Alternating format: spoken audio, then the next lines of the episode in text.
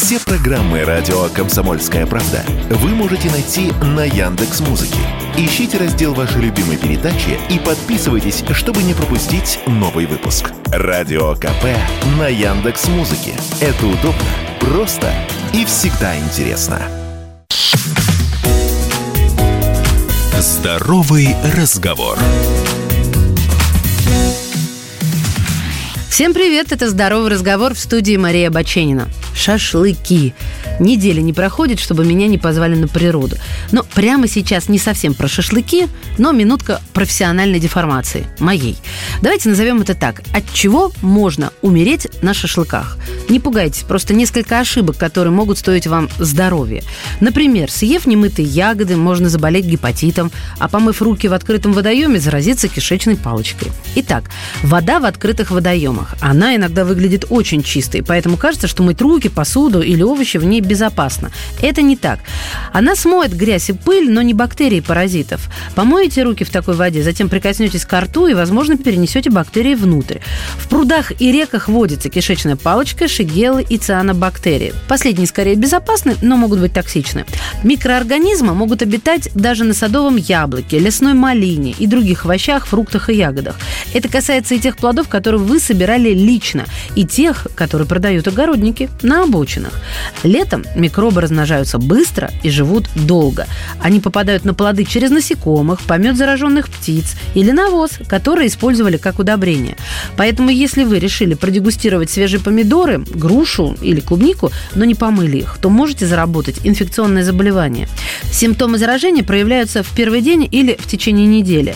В этот пункт записываем сальмонеллез, дизентерия и вирусный гепатит. В том числе немытые овощи, фрукты и ягоды опасны паразитарной инфекцией. Неизвестно, в каких условиях они хранились.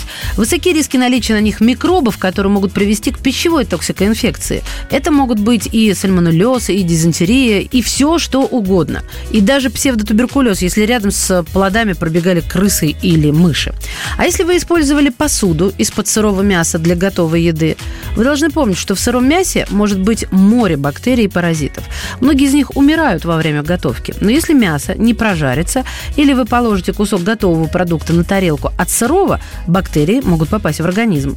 Невымытые руки. Я не буду вас загружать, назову лишь несколько последствий, которые нужно записать и повесить на двери в ванную, чтобы не забывали мыть руки. Холера, брюшной тип и грипп.